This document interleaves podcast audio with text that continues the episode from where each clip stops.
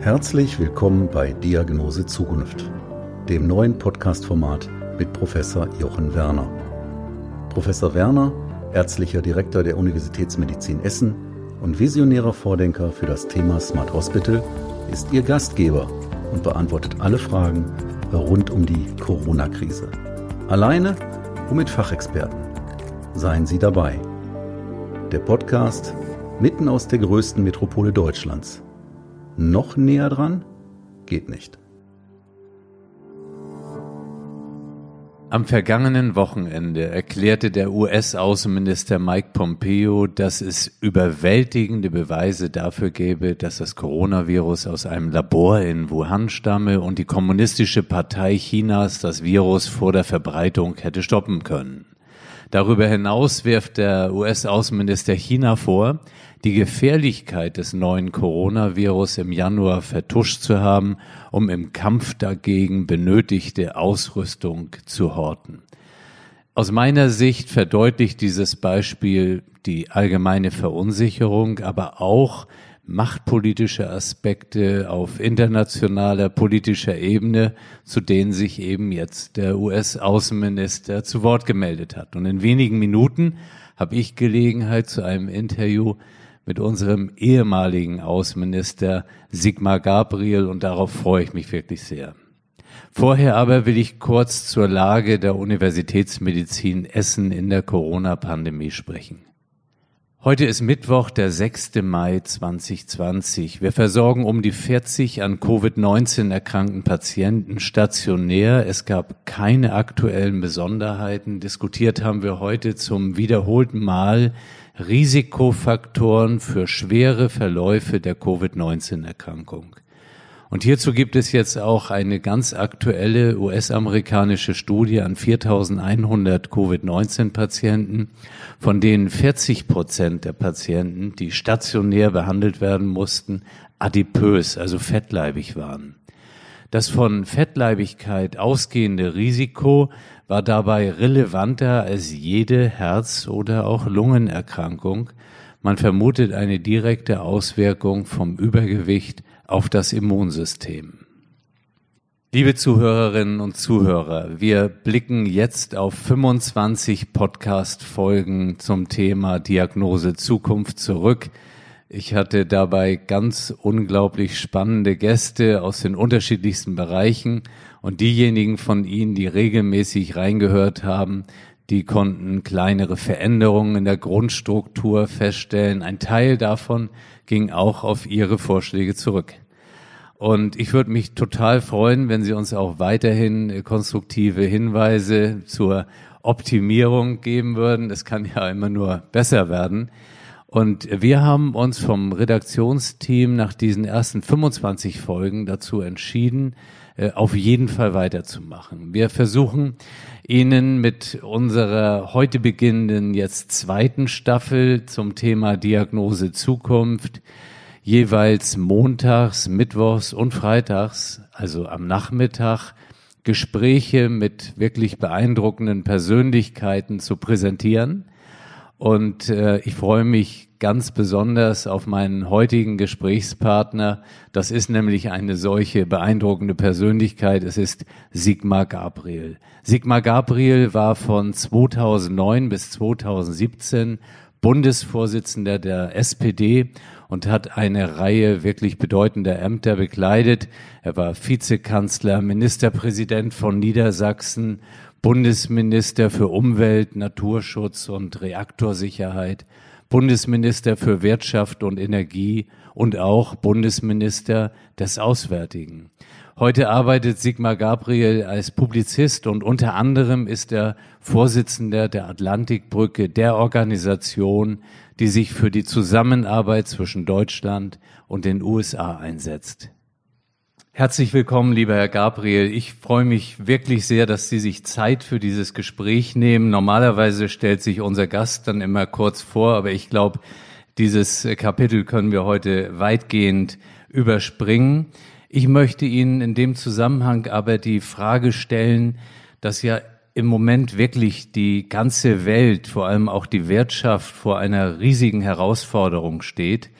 Ähm, wie, wie sehr bestimmt jetzt die Corona-Krise auch Ihr aktuelles Leben? Sie waren unglaublich viel äh, unterwegs äh, und gewohnt auch so viel unterwegs zu sein. Und wie lebt jetzt ein Sigmar Gabriel in der Corona-Krise? Erstmal herzlichen Dank für die Einladung hier zu dem Gespräch. Mache ich sicher gerne. Ja, ich habe ein bisschen Hemmung, über meine Lage zu reden, weil die natürlich vergleichsweise gut ist. Ähm, wir haben keine Existenzsorgen, es droht uns nicht Kurzarbeit oder Arbeitslosigkeit. Äh, wir leben mit unseren beiden kleinen Kindern. Ich habe drei Töchter, aber eine ist schon aus dem Haus auf einem relativ großen Gartengrundstück, so dass wir rausgehen können. Also das ist schon eher eine Situation, wo man ähm, doch in einer vergleichsweise guten Lage lebt. Ähm, als viele andere Menschen, die jetzt in einem beengten Wohnraum sind, die nicht wissen, ob sie morgen Arbeit haben und für die Kurzarbeitergeld ehrlich gesagt auch nicht viel ähm, hilft, weil es natürlich, wenn man wenig verdient, äh, 60 Prozent von wenig verdammt äh, wenig Geld ist, äh, um sein Leben zu bestreiten. Deswegen bin ich immer ein bisschen zurückhaltend hier über unsere Rolle zu Hause, die meiner Frau und meiner Kinder und mir äh, zu klagen. Das Einzige, was uns fehlt, ist sicher der spontane, die spontane Möglichkeit, Freunde zu treffen. Wir telefonieren halt viel bei mir persönlich äh, ist es so geworden, dass ich das als eine große Entschleunigung meines Lebens äh, empfinde. Äh, ich habe jetzt viele Videokonferenzen, wo man früher hingefahren wäre. Es gibt äh, viele Telefonkonferenzen, wo ich früher man persönlich sich hätte treffen müssen. Das heißt jetzt nicht, dass ich ähm, froh bin, die Leute nicht mehr zu treffen, aber es ist schon erstmal ein, ein relativ ruhigeres Leben geworden, als ich das früher, vorher geführt habe. Ähm, wie denken Sie, wird sich das fortsetzen, Herr Gabriel? Also ich für mich glaube, dass ich nicht mehr so viel unterwegs sein werde, weil ich einfach auch gelernt habe, damit umzugehen mit den ganzen Videokonferenzen. Ähm, was, was haben Sie für ein Gefühl? Es wird schon Spuren hinterlassen. Auf der einen Seite wird, ich meine, wir werden jetzt erleben, dass jeden, jede Woche ein bisschen mehr die ähm, Maßnahmen gelockert werden, die wir zur Eindämmung der Pandemie beschlossen haben in der Politik, die die Bundesregierung und die Landesregierung beschlossen haben. Das wird ein, immer wieder ein bisschen mehr in eine Normalität gehen, aber es wird eine neue Normalität sein, denn ähm, der Virus ist ja nicht auf der Welt, ein Impfstoff ist noch nicht gefunden und ob die Medikamente helfen, ist halt auch nicht richtig klar. Und deswegen wird die neue Normalität erstens bestimmt sein müssen davon, dass wir ähm, Vorsicht walten lassen, dass wir ähm, diese sozialen Distanzierungen, die wir im Alltag jetzt erlernen mussten, dass wir die beibehalten. Äh, und es wird sicherlich auch nicht sofort Zurückkehr zu einem alten Reiseverhalten geben, äh, weil natürlich sich manche fragen werden, wieso soll ich eigentlich diesen großen Aufwand betreiben, um ein Meeting zu haben, ein Treffen zu haben, wenn es per Videokonferenz vielleicht auch geht. Also es wird schon eine veränderte Realität sein. Das heißt nicht, dass auf Dauer Reisen und Treffen verschwinden. Es werden auch nicht alle Leute im Homeoffice sitzen. Aber es wird schon eine andere Normalität werden als die, die wir kennen. Ähm, erstens, weil der Virus noch da ist und zweitens, weil natürlich das auch einen Digitalisierungsschub gebracht hat, ähm, wie wir ihn vielleicht sonst nicht so schnell erlebt hätten. Und das bedeutet, dass Unternehmen prüfen werden, brauchen wir eigentlich so viel Büroraum, können das nicht Mitarbeiter von zu Hause machen, es wird Arbeitnehmer geben, die sagen, ja, finden wir gut. Es wird andere sagen, nee, finden wir eigentlich nicht. Weil ich glaube, dass ähm, Homeoffice auch nicht nur Spaß macht, sondern auch Belastung sein kann. Also es wird, glaube ich, eine neue Normalität und Realität für viele von uns geben. Ja, ja, das ist nachvollziehbar. Sie waren wirklich lange Wirtschaftsminister. Wie schätzen Sie die Folgen dieser Krise ein?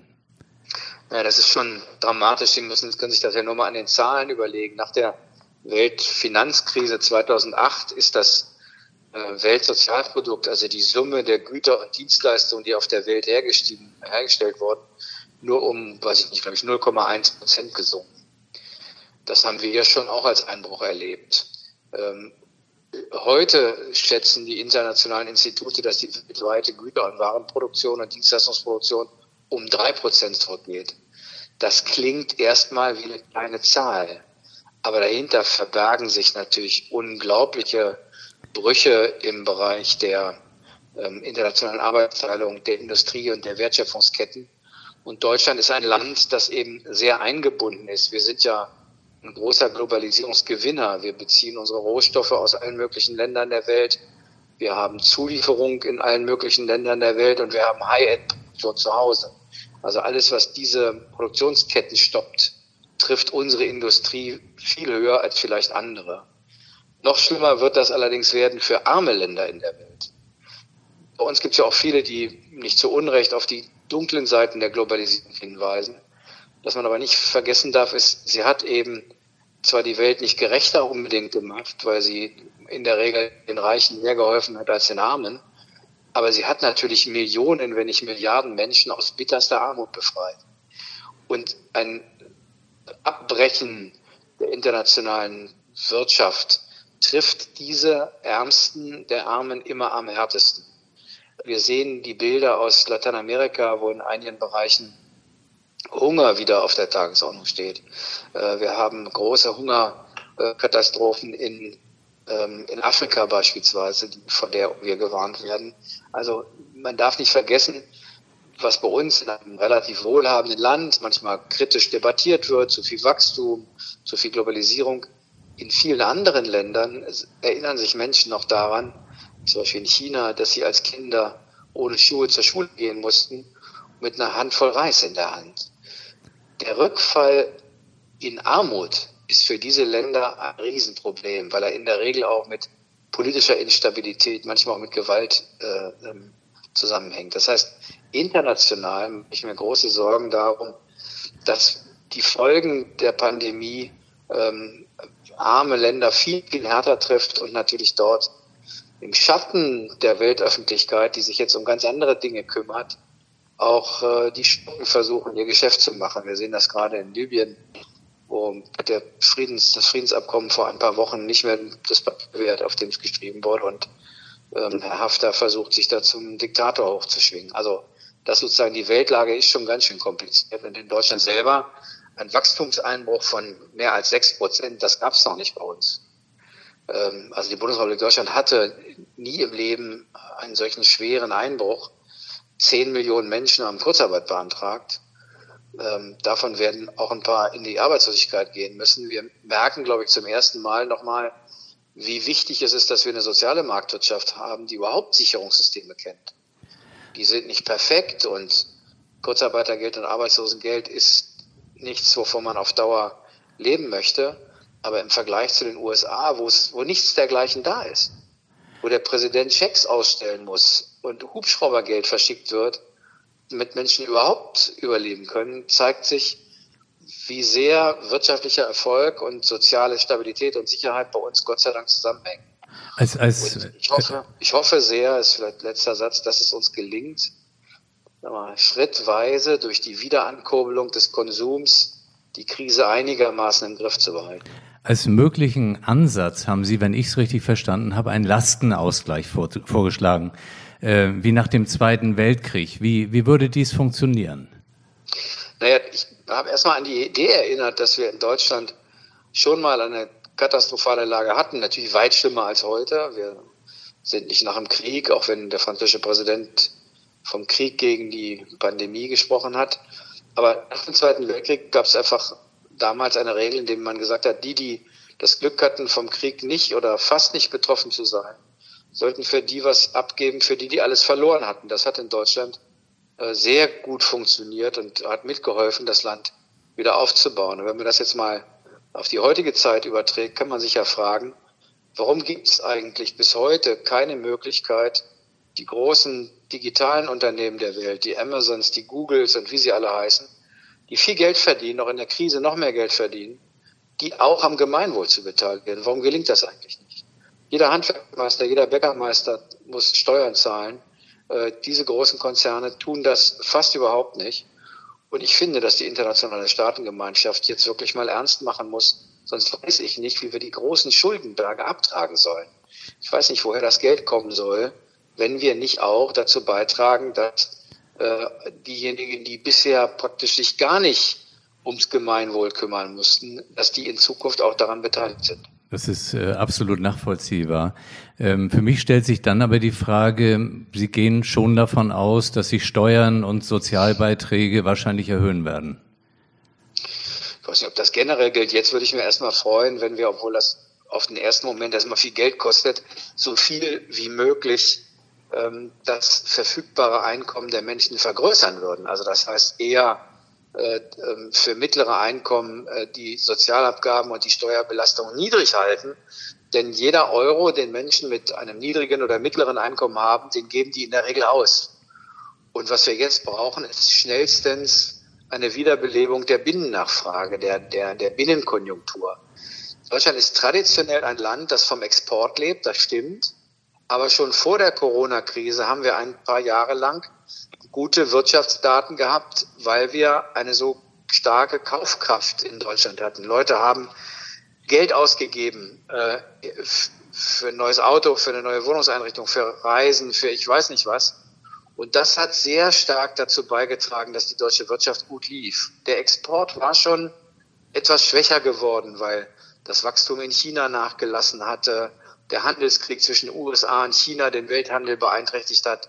Und was wir jetzt machen müssen, ist, dass wir äh, diese, diese Binnennachfrage wieder in Gang bekommen müssen. Deswegen war es richtig, die Renten wie geplant zu erhöhen. Deswegen ist es richtig, das Kurzarbeitergeld zu erhöhen. Und deswegen kann es auch richtig sein, für eine bestimmte Zeit für mittlere und niedrige Einkommensgruppen Steuern und Sozialabgaben zu senken. Äh, das kann, das Schwierige in der Politik ist, was Sie einmal gesenkt haben, da wird es Ihnen ganz schwer fallen, das wieder auf das alte Niveau zurückzubringen. Das werden wir, wenn sich die Wirtschaft wieder eingeschwungen hat, aber tun müssen, weil wir sonst die Schulden einfach unseren Enkelkindern überlassen. Ich glaube, das dürfen wir nicht. Eine andere Vorgehensweise, die ja auch immer mehr diskutiert wird, ist zum Beispiel die Verstaatlichung von großen Unternehmen. Ist, ist der Staat eigentlich äh, dieser Strategie äh, gewachsen? Also die Verstaatlichung eines Unternehmens hilft ja erstmal in der Wirtschafts-, im Wirtschaftsaufschwung gar nichts. Ähm, die Gefahr besteht eher, dass der Staat ein Unternehmen schlechter leiten kann als die, die sozusagen das als Handwerk gelernt haben. Die, die, die, die Anteile am Staat, die der Staat jetzt bei einigen Unternehmen, wie beispielsweise der Lufthansa zum Beispiel, bekommen könnte, hat, haben ja ein anderes Ziel. Das sind Unternehmen, die so sehr unter der Krise leiden, dass sie, wenn sie keinen Kapitalzuschuss bekommen, verschwinden. Äh, und derzeit bekommen sie das an den privaten Kapitalmärkten nicht. Und deshalb gibt es die Überlegung, dass der Staat, damit bestimmte Unternehmen überhaupt da bleiben, äh, dort einsteigt, aber mit dem Ziel, so bald wie möglich wieder auszusteigen. Auf Dauer ist es, glaube ich, keine gute Idee, äh, Geld des Steuerzahlers in Unternehmen zu binden, selbst dann nicht, wenn die Unternehmen Dividenden zahlen. Ähm, aber es kann schon sinnvoll sein, dass so ein Land wie Deutschland, wir sind ein 83 Millionen Volk, wir sind die größte Volkswirtschaft Europas. Ich glaube schon, dass Deutschland es gut tut, wenn wir eine eigene Fluggesellschaft haben und nicht total in Abhängigkeit von anderen Ländern kommen.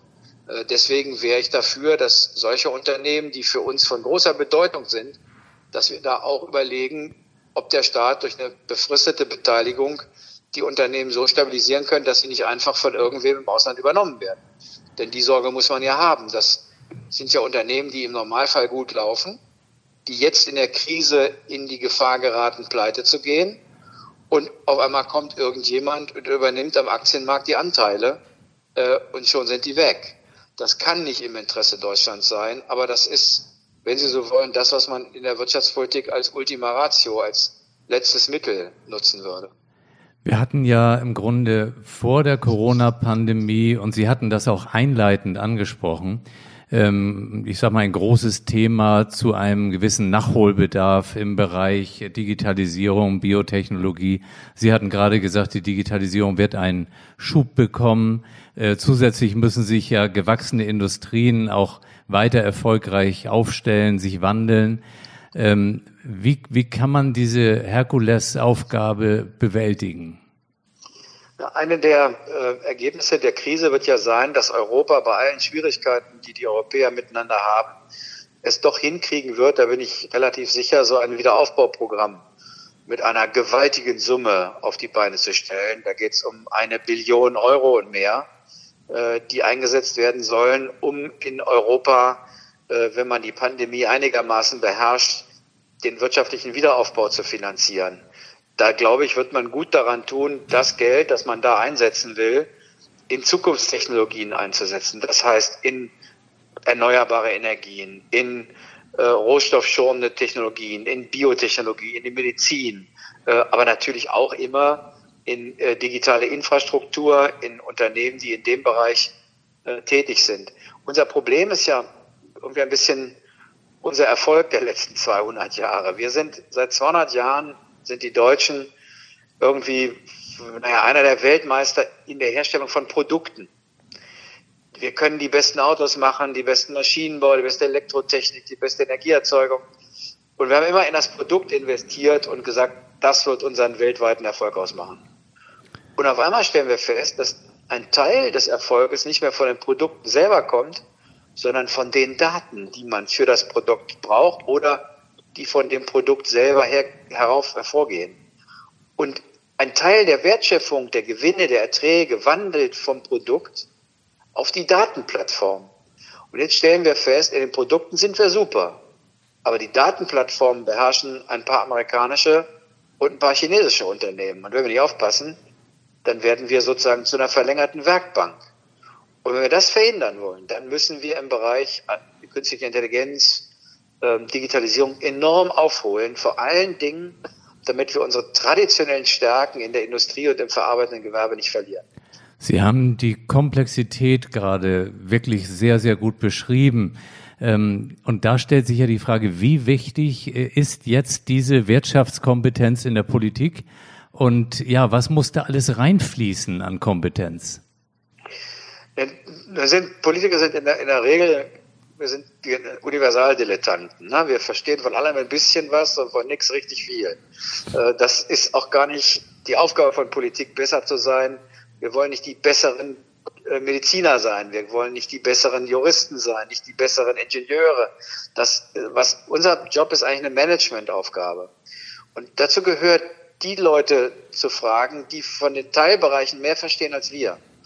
Ähm, also da kann man, wie wir gerade am Beispiel der Virologen merkt, nicht nur einen fragen, weil auch unter den Experten ist das ja so, dass sie zu einer Frage in der Regel drei Meinungen kriegen. Aber das Alltagswissen, die Alltagserfahrung, die Politiker äh, gesammelt haben, bei uns gibt es auch sowas wie Berufserfahrung, soll uns helfen, äh, das, was wir von Experten hören, zu gewichten, zu spiegeln an den Meinungen, die unsere Fachbeamten haben, um dann am Ende Entscheidungen zu treffen.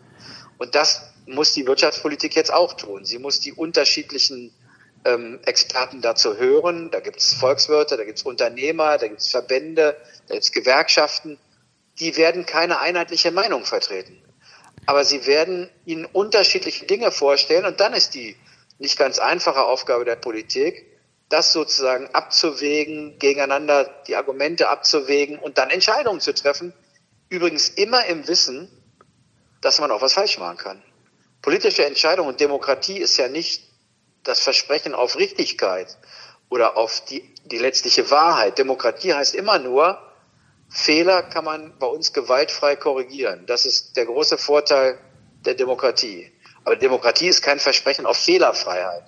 Aber was die Politik eben vorher machen muss, ist nach bestem Wissen und Gewissen diejenigen, die von den einzelnen Fachgebieten mehr verstehen als wir, zu fragen und dann unsere Erfahrung, wie eine Gesellschaft funktioniert, was in der Regel möglich ist und was nicht, und unsere Erfahrung über den Umgang mit öffentlichen Finanzmitteln dann zu nutzen, um zu sagen, okay, der Weg scheint uns der richtige zu sein, ein anderer eher nicht, und das machen wir jetzt mal. Und zu der Entscheidung dann auch zu stehen und wenn sie nicht funktioniert, sie auch zu korrigieren. In Krisen muss man ein bisschen dafür Verständnis haben, dass auch Politik genau wie Mediziner oder Wirtschaftsvertreter sich auch Schritt für Schritt bewegen und nicht heute schon genau wissen, was morgen rauskommt. Bei der Entwicklung des Impfstoffes wird man auch viele, viele Schritte gehen müssen und wird nicht am Anfang wissen, was am Ende erfolgreich ist.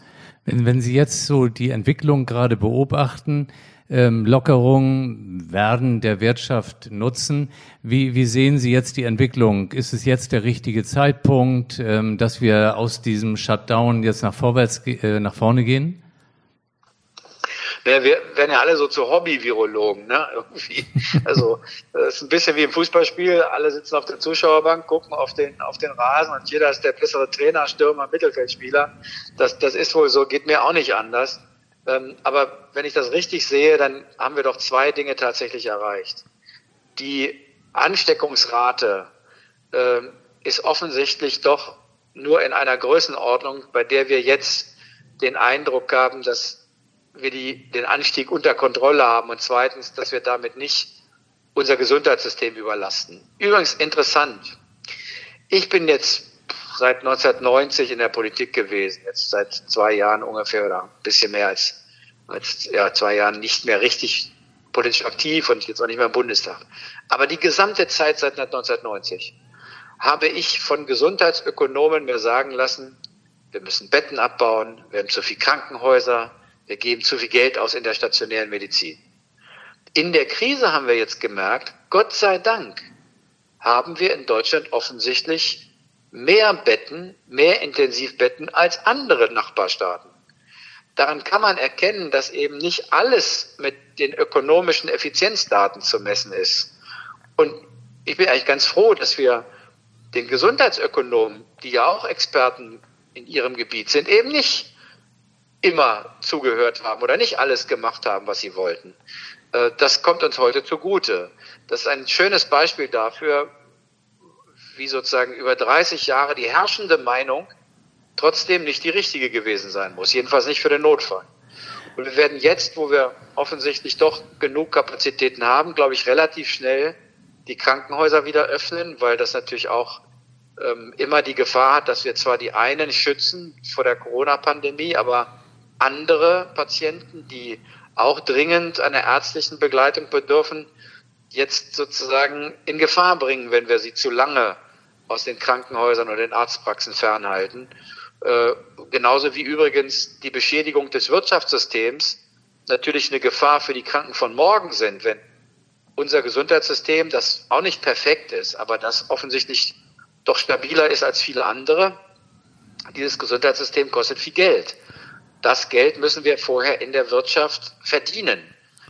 Beschädigen wir die Wirtschaft, werden mehr Leute arbeitslos, sinken die Beiträge, dann werden wir auch in Zukunft uns ein solches Gesundheitssystem nicht mehr leisten können. Und dann sind die Leidtragenden die Kranken von morgen.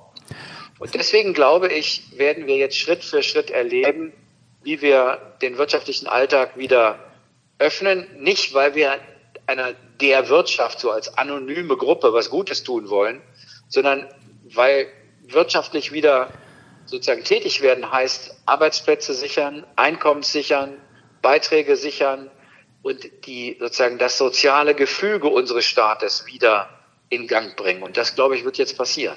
Sie haben das sehr schön an dem Krankenhausbeispiel dargelegt. Äh, ich komme natürlich aus diesem Krankenhaussektor und ähm, das Ganze ist eben sehr, sehr komplex. Äh, und da spielt auch wiederum die Digitalisierung eine große Rolle. Und das, was heute richtig ist, das war vielleicht vor zehn Jahren nicht richtig.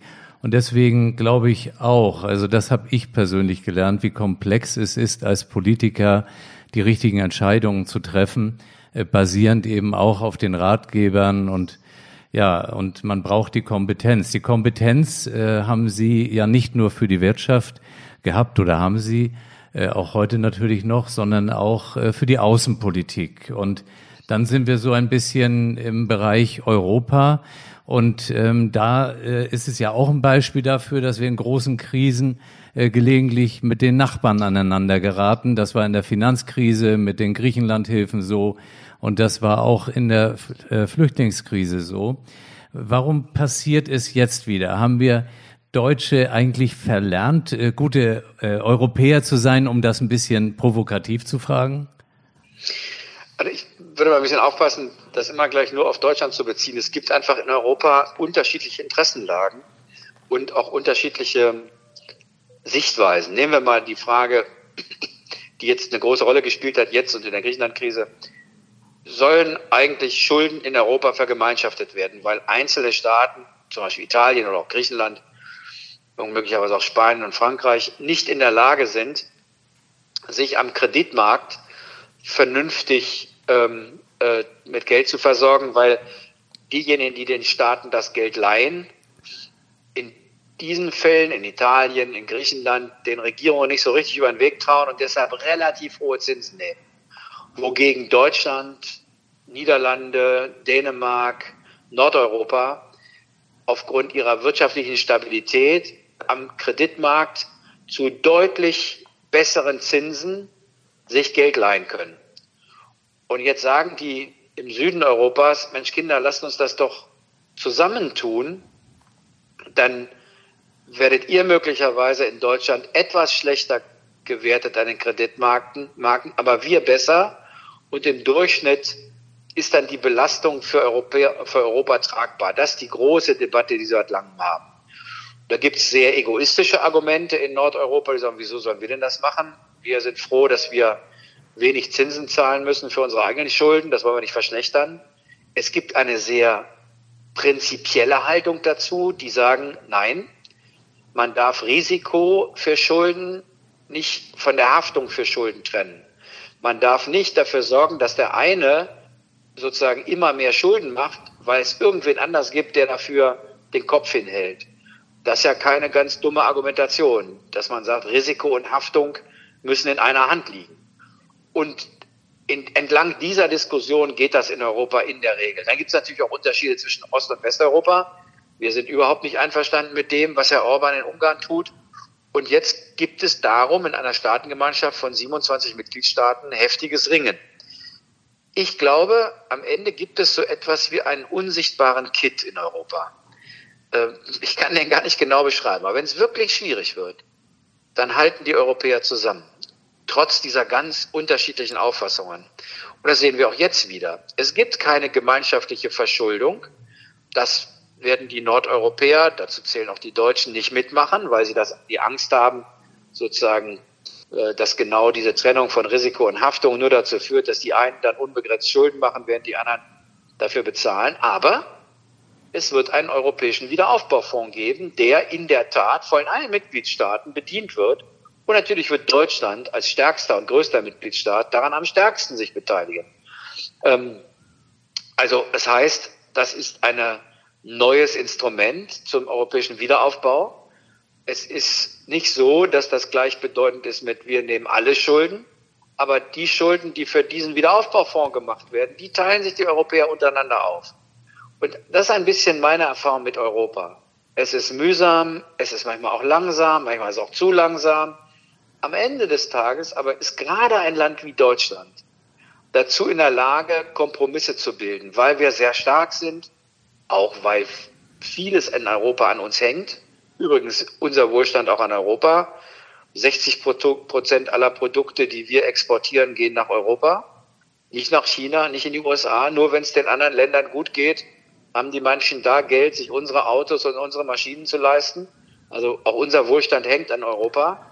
Aber Deutschland ist gerade als Zentralmacht, finde ich, immer wieder es gut gelungen, die unterschiedlichen Sichtweisen in Europa dann zum Kompromiss zusammenzubringen. Das ist, finde ich, die Leistung, die die Bundesrepublik Deutschland seit vielen, vielen Jahren in solchen Konfliktfällen immer wieder geschafft hat. Und äh, Ihre Zuversicht, die gilt dann quasi auch für den Green Deal von Ursula von der Leyen äh, nach der Pandemie.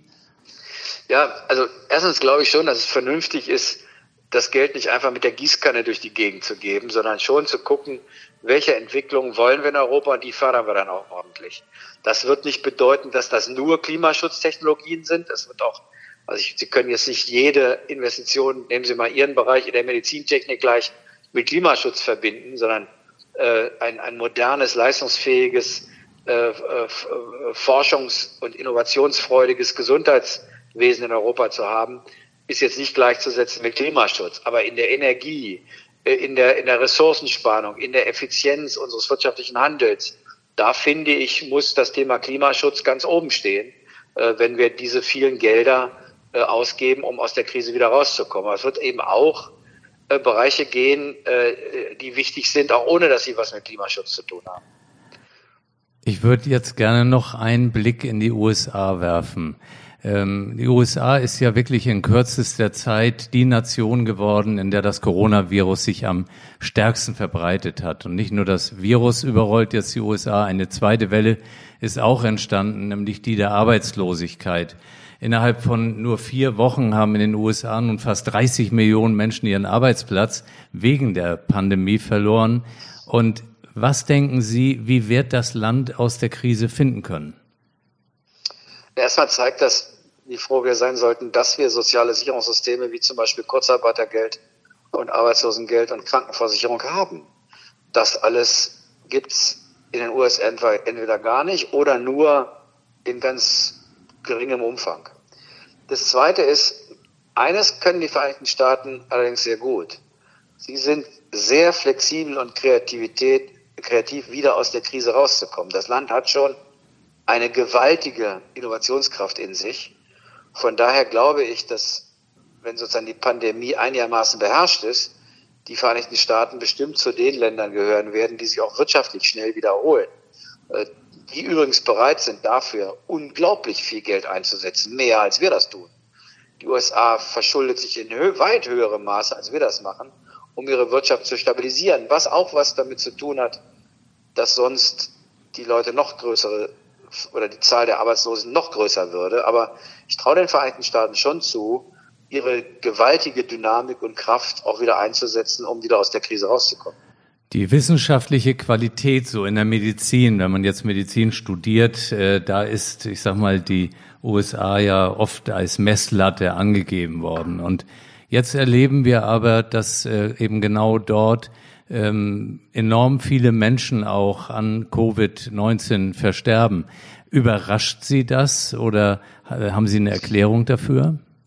Nein, weil wir ja seit vielen Jahren wissen, dass in der Hochleistungsmedizin, in der Forschung, in der Innovation äh, die Vereinigten Staaten schon immer sehr gut waren. Denken Sie nur an das äh, medizinische und Biotechnologie-Cluster rund um Boston. Das sucht weltweit seinesgleichen, aber gleichzeitig sozusagen in der breiten Wirkung die amerikanische Medizin ähm, hochproblematisch ist, weil sie keine Krankenversicherung haben, weil es für Menschen sehr teuer ist, ins Krankenhaus zu gehen, sich behandeln zu lassen. Ähm, also ich nehme mal ein Beispiel, was ich in meinem letzten USA-Besuch bekommen habe. Es gibt in Amerika ähm, unter junge oder unter Männern einer, einer bestimmten Region oder bestimmter Regionen, ländliche Regionen, gab es eine abnehmende Lebenserwartung. Wenn die Frage stellt, wie kann das eigentlich sein in einem solchen Land? Woher kam der Grund? Es wurden Amerika über lange Zeit, wahrscheinlich auch heute noch, viel stärker opiathaltige Schmerzmittel verschrieben, als das in Deutschland überhaupt erlaubt wäre. Schon bei Kleinigkeiten gab es Medikamenten, die Opiate enthalten haben. Das hatte zur Folge, dass Patienten drogenabhängig wurden.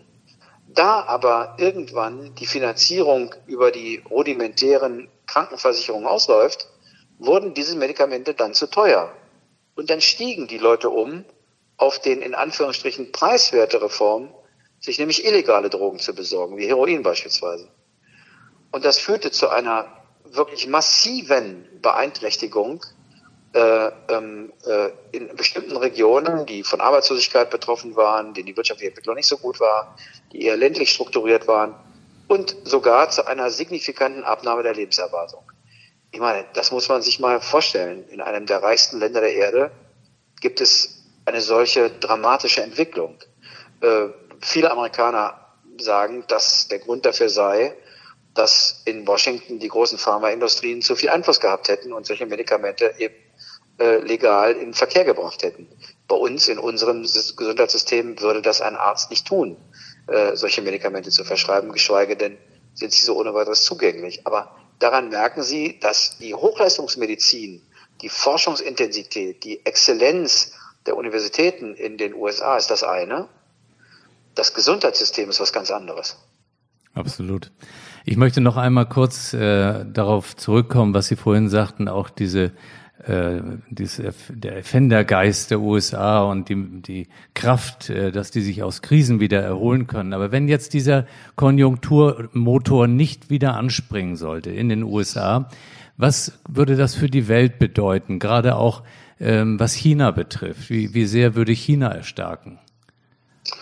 Ja, das wird uns leider sowieso beschäftigen. Die Vereinigten Staaten haben seit geraumer Zeit und nicht erst seit Donald Trump und nicht nur mit Donald Trump, sondern Republikaner und Demokraten sehen in China ihren eigentlichen strategischen Rivalen.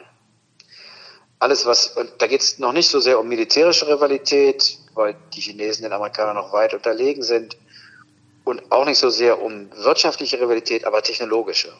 Es gibt sowas wie einen kalten Krieg 2.0 zwischen China und den USA, der betrifft das gesamte Gefeld der Digitalisierung.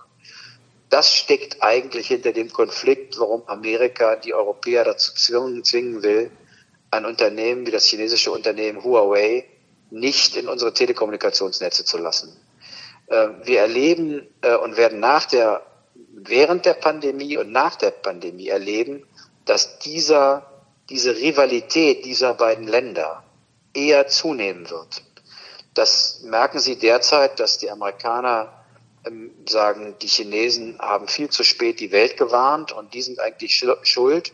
Im amerikanischen politischen Sprachgebrauch heißt es nicht Covid-19 oder Coronavirus, sondern die nennen das China-Virus oder Wuhan-Virus, wogegen in China, die ja tatsächlich viel zu spät die Weltgemeinschaft informiert haben, erklärt wird, eigentlich sei der Virus wahrscheinlich aus amerikanischen Militärlabors gekommen, um China zu schwächen. Das heißt, beide Länder beginnen, sich ideologisch auf die Anklagebank zu setzen. Und natürlich lenken beide Länder davon ab, dass sie jeder für sich zu spät reagiert haben. China viel zu spät die Weltöffentlichkeit informiert und in Amerika hat der amerikanische Präsident über Wochen und Monate äh, die Warnungen vor dem Virus ignoriert. Ich meine, sein Geheimdienst hat ihm das Anfang des Jahres schon mitgeteilt.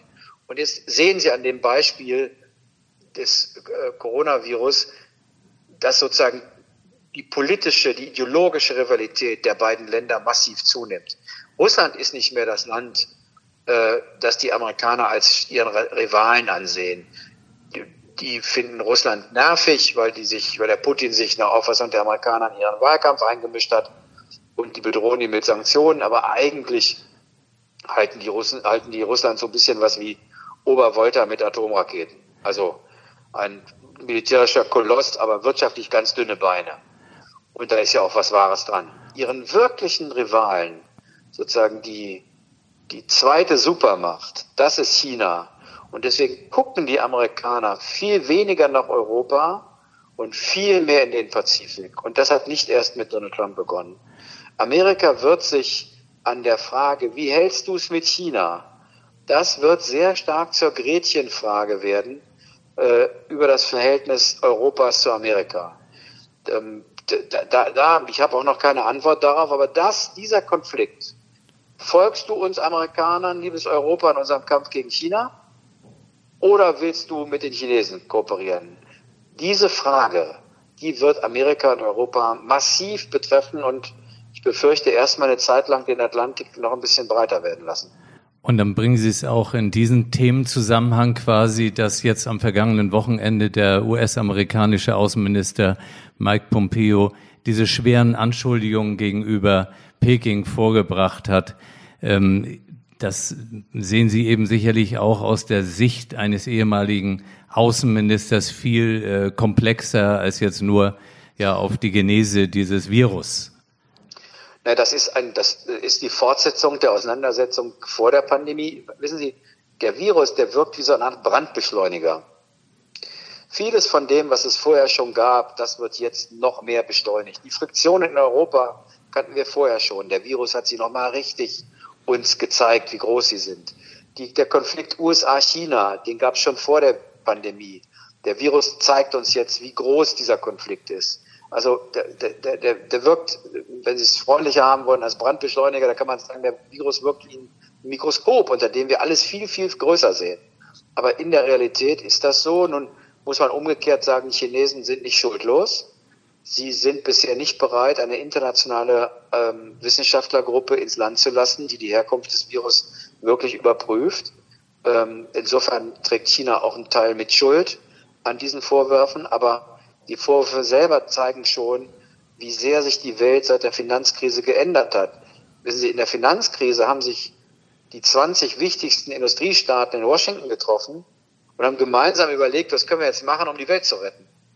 Ein solches Treffen gibt es heute nicht. Es gibt ein total Versagen des Multilateralismus. Es gibt überhaupt keine internationale Zusammenarbeit. Und äh, ob das ist, zeigt uns der Virus heute. Äh, der, der Virus ist ganz ungnädig. Der ist gnadenlos. Der zeigt uns, wo unsere Schwächen sind. Und wir hatten vor der Pandemie schon einen drastischen Verlust an internationaler Zusammenarbeit, sehr stark ausgelöst auch durch die USA. Und das wird jetzt noch schlimmer. Und meine Befürchtung ist, es wird erstmal eine Weile schlechter werden, bevor es wieder besser wird. Lieber Herr Gabriel, zum Ende dieses Interviews ähm, stelle ich dem Gast eigentlich immer die Frage, was können Sie unseren Zuhörerinnen und Zuhörern für einen Rat geben? Jetzt auch in dieser angespannten Situation, aus deren Sichtweise. Sie haben so viel Lebenserfahrung, auch in den unterschiedlichen Bereichen. Ähm, ja, übernehmen Sie bitte das Wort.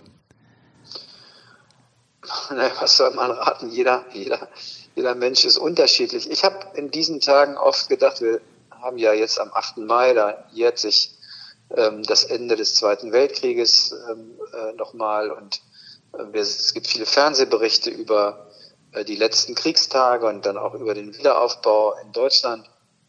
Und ehrlich gesagt, so schwierig die Lage ist, die Menschen damals, die nach dem Zweiten Weltkrieg dieses Land wieder aufbauen mussten, die war schwieriger und schlimmer.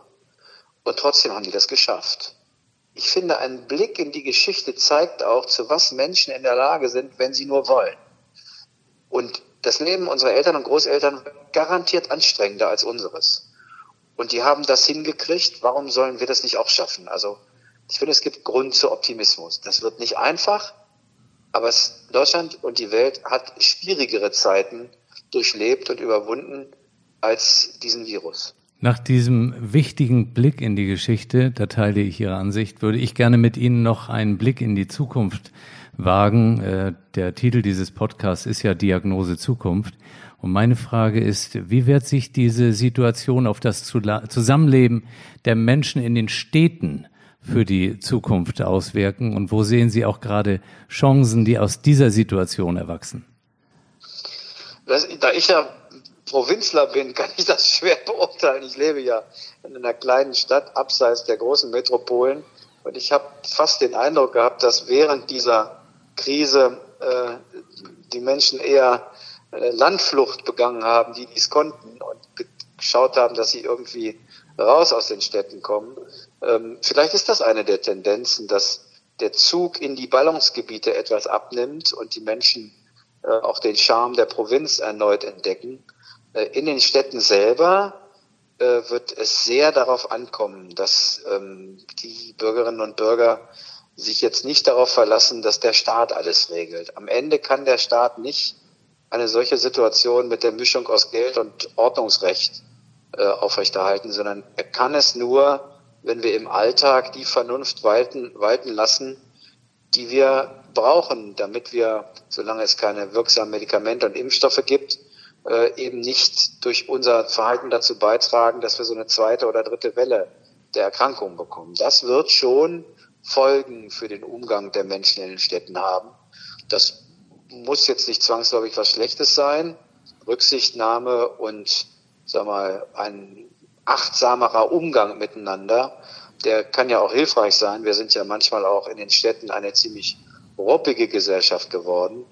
Ähm, und die Städte haben vieles zu bieten, was jetzt wieder attraktiv wird. Kultur, das Kulturleben und natürlich werden sich auch die Gaststätten wieder öffnen.